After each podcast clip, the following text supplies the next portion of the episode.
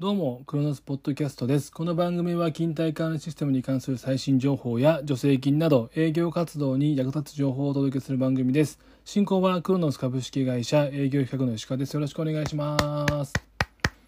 はい、えー、今回のですね、ポッドキャストもですね、お知らせになるんですけれども、まあ、すでに弊社のホームページでもご紹介しておりますし、多くのニュースサイトですね、取り上げられているので、ご存知の方もいらっしゃるんじゃないかなと思いますが、えー、弊社がですね用意している、まあ、公開 API クロノスリンクというのがあるんですけれどもそのクロノスリンクを使ってですねこの度ミルク情報サービスさんの給与システムと API 連携させていただきました。ありがとうございます。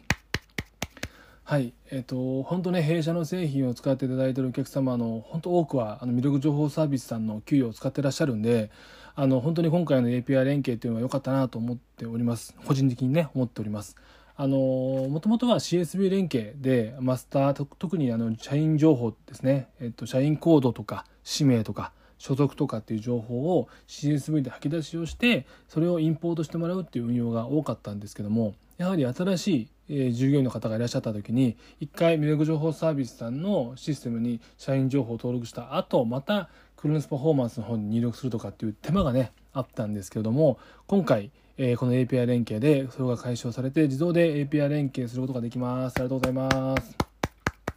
はい。で API 連携でねできるその項目というのがその社員情報だけではなくてもちろん勤怠情報も連携できます。え、社員情報については先に魅力情報サービスさんのシステムを購入されたお客様が後でクロスパフォーマンスを購入することがあったりだとかまたこの逆もあるんですけどもそういったことも含めて、え、どちらからで、え、登録してもすぐ連携できるように相互連携する形が、はい、できます。例えば魅力情報サービスさんで入力した情報をクロスパフォーマンス側に反映するということもできますしクロスパフォーマンスの方で入力した社員情報が API を通じて魅力情報サービスさんのシステムの方に連携されるということもできますんで安心してもらえたらと思います。ただですねこの魅力情報サービスさんの給与システムについては限られておりまして全部で5システムとなります。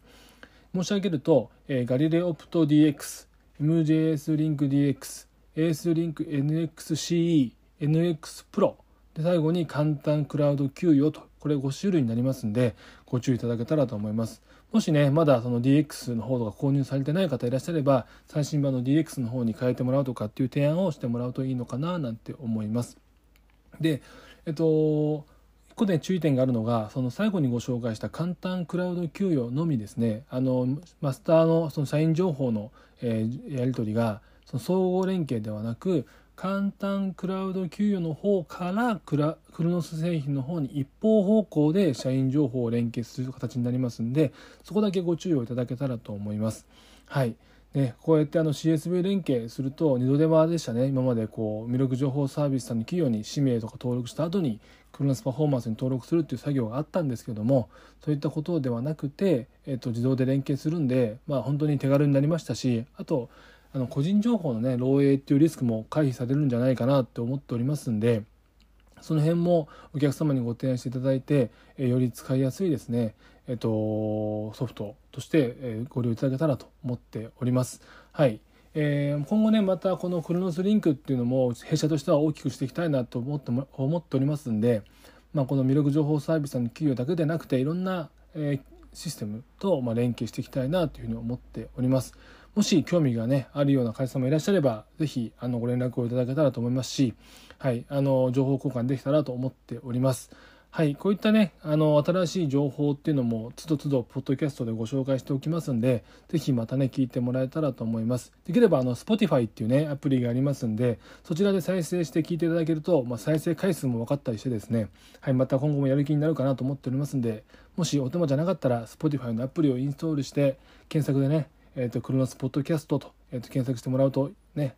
ありがたいなと思います。ぜひフォローもお願いしたいと思います。また、ではね、最新情報をお届けしたいと思いますので、また最後も聞いて、あ次回も聞いてください。さよなら